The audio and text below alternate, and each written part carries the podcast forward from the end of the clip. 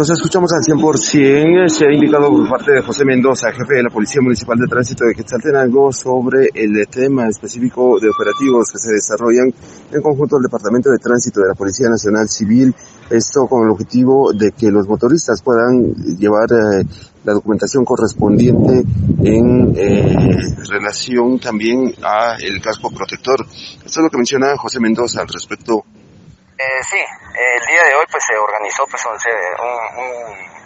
operativo, como usted lo dijo ya, eh, conjuntamente con eh, el Departamento de Tránsito de la Policía Nacional Civil, acá en lo que es el Parque Japón.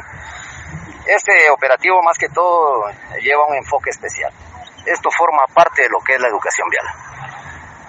Es una concientización que se le va a dar a cada uno de los pilotos de motocicletas.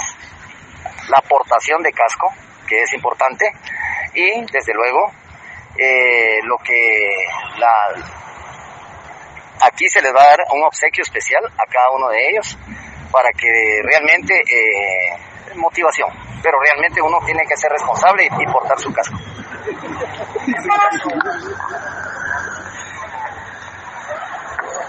No, desde luego. O sea, para poder ellos venir y tener un premio, ya tienen que venir con toda su documentación en orden. Su motocicleta en buen estado, placas también en buen estado. Entonces todo esto definitivamente eh, tiene que... Ese es parte del premio. Ese es parte del premio que se le va a estar dando a cada uno. Desde luego algunos cascos o algunos pilotos que, que cuenten con el casco ya algo deteriorado, pues también acá van a tener algún obsequio especial, ¿verdad?